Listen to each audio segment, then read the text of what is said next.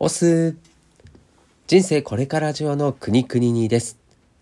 この番組では番外編として西野昭弘エンタメ研究所過去記事投稿を毎日配信しています。今回はニーズの向こう側まで掘り起こせという記事を朗読します。金婚西野昭弘さんが運営するオンラインサロンの記事は過去1年以前のものは基本シェア OK となっています。記事の振り返りやオンラインサロンではどんな記事が毎日投稿されているのか気になっている方に向けて配信をしています。では、2020年4月1日の投稿記事を朗読いたします。最後までお付き合いください。さて、今日はニーズの向こう側まで掘り起こせというテーマでお話ししたいと思います。ちょっと長くなるかもしれません。ゴリゴリの勉強会、過去マーケティング編です。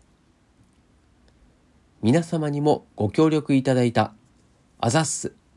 美容室ノラの前売り券サービスが好評です。昨日、サイトを見てみると、ヘアカラー、の前売り券、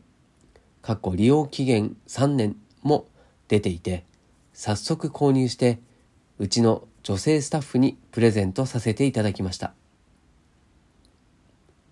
趣味の合わないプレゼントを送るぐらいなら、プレゼントの受け取り手が確実に使うことが決まっているヘアカットやヘアカラーを送った方が喜ばれることぐらい簡単にわかるのですが、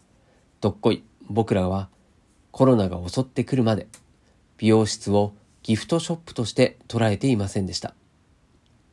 固定概念って強いっすね。サービス購入者とサービス利用者が別で、かつ一定のサイクルで確実に需要が回ってくるビジネスを僕はランドセルビジネスと呼んでいますが、なるほど、美容室もランドセルビジネスだったわけです。コロナ時代を生きる。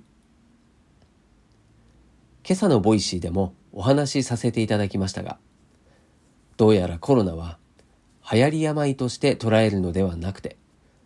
インターネットが出てきた時のような、スマートフォンが出てきた時のような、時代として捉えた方が良さそうです。スマートフォンによって世界が強制的に変えられたようにコロナによって僕らの生き方や働き方は強制的に変えられます。コロナが落ち着いたところで去年のような毎日が再開することはないでしょう。このサロン内で現在進行形進行形でお見せしていきますがここ数日でさまざまなサービスが立ち上がり変化のアップデートが起きています。今朝の Voicy で節約することは超大事だけど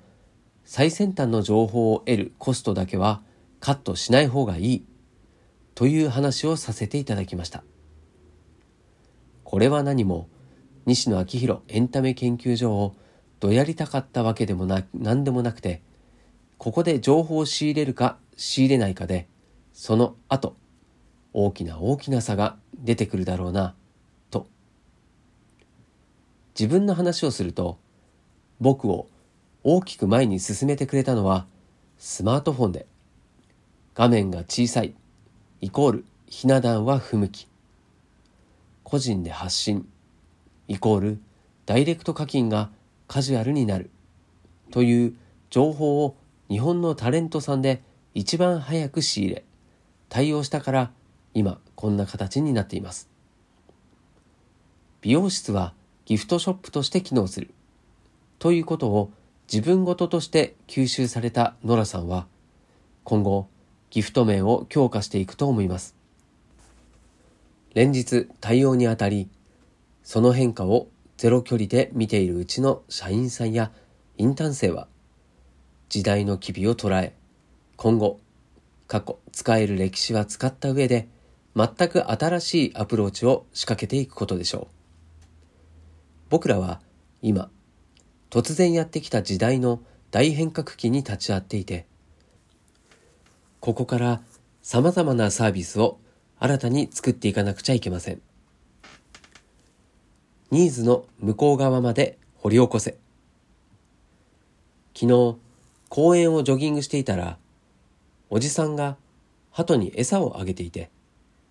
公園職員が鳩に餌をあげないでくださいと注意していました。マーケティングの教材としてこれほど面白い素材はないので、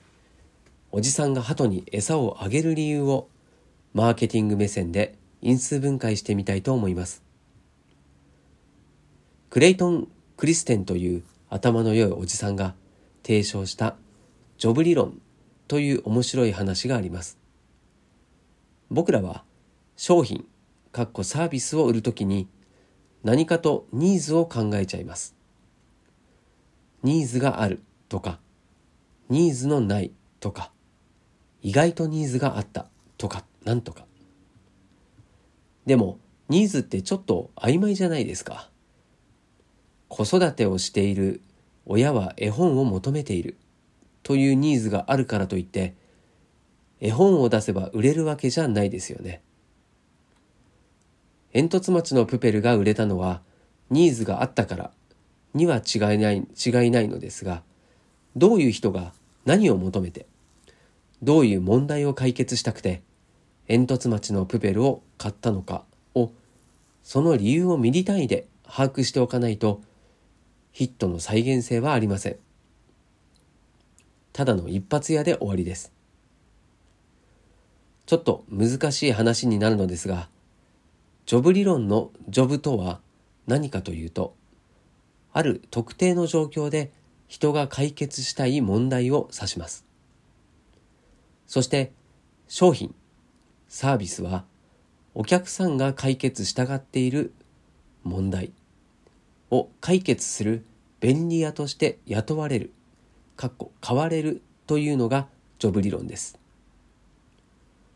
ニーズというのは買われる商品、サービスのことで、ジョブというのは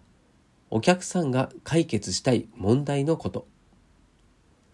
ニーズを生み出す源泉ですね。サービス提供者はこのジョブを捉えなくてはいけません。SNS 全盛の現代において、前を向こう、希望を持とう、夢を諦めないでというメッセージは言いたくてもなかなか言えないじゃないですか。攻撃の対象になってしまうので。だけど、次の世代を生きる子供たちには、やっぱり夢は持っていてほしい。どうしたものか。というのがジョブですね。そこで、煙突町のプペルというみんなに馬鹿にされながらも星を見つける物語を出し、なんならその絵本店の開催権利も出しちゃう。子供たちに伝えたいメッセージはこいつが代わりに言ってくれるので、かっこ自分の代わりに働いてくれるので、便利屋として雇おう、かっこ買おう、になるわけですね。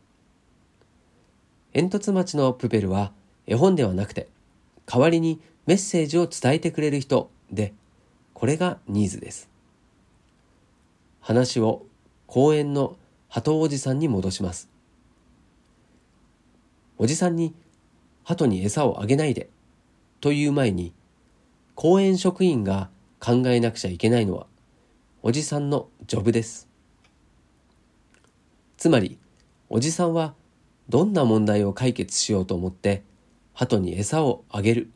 という行動を買ったのかという部分。でね、僕時々鳩に餌をあげているおじさんに話しかけるんです。かっこコミュニケーションモンスター。いろいろお話を伺っていると、定年退職した。子育てが終わった。奥さんに先立たれた。という答えが返ってきます。これらの共通点は、役割がなくなったです。求められなくなったと言い換えることもできますね。おじさんにはどうにか自分が求められないものかというジョブがあるわけです。そのジョブを解決する方法として鳩に餌をあげるというサービスを買ったわけなので公園職員が鳩に餌をあげないでと叫んだところで本質的な改善になりません。公園職員がやらなくちゃいけないのは鳩に餌をあげないでと注意し続けることではなくておじさんのジョブ、かっこ役割を求めているを突き止めてこの公園に餌をあげている鳩に餌をあげている人を見かけたら話し相手になってくれませんかと役割を与えることです。まとめ。突然やってきたコロナ時代僕らはこれまでのサービスを踏まえつつ新しいサービスを開発しなければなりませんその時当てずっぽうで開発してはダメで、かっこ、それこそコストの無駄。ニーズとジョブを切り分けて考えて、きちんとお客さんのジョブまで掘り起こすことが非常に重要になってくると思います。あの店に並んでいるあの人はどんな問題を解決したがっているんだろう。これを考え続けることが大事だってばよ。かっこ忘れた頃になると。頑張ろうね。現場からは以上です。はい。ということで、最後にナルトが飛び出してきましたけれども、朗読は終わりたいと思いますが、感想ですね。最初の方にあったこう画面が小さいスマートフォンを見て、まあ、これからはひな壇は不向きとか、まあ、個人で発信する時代になるからダイレクト課金がカジュアルになるというような、まあ、情報を、まあ、日本のタレントさんで早めに仕入れた人っていうのは、まあ、多分ね西野昭弘さんだけじゃなくて他にもたくさんいたんだと思います。仕入れただけじゃなくてその先のこうそっちの方向に舵を切れる行動力とか判断力あとはまあ自分や情報を信じる力がすごいんだろうなと思いました。まあ、そこには覚悟っていうものもあるかもしれないんですけど、うん、そしてその判断をさせているのが、ま、今回のようなマーケティングの思考だったりするんだと思うんですよね。ま、自分の中で絶対こっちだっていう、まあ、確たる確信というか証拠そういったものがあった上で行動してるんじゃないかなと。マーケティングの素人からすると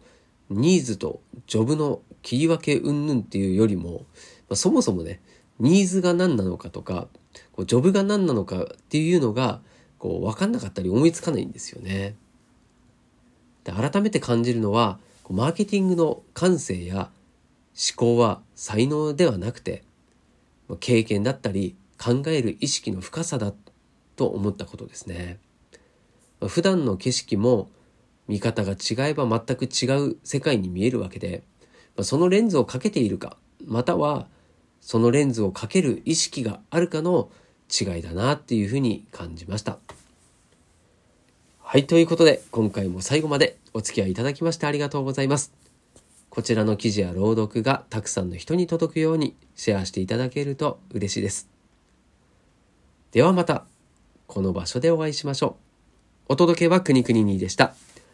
したっけね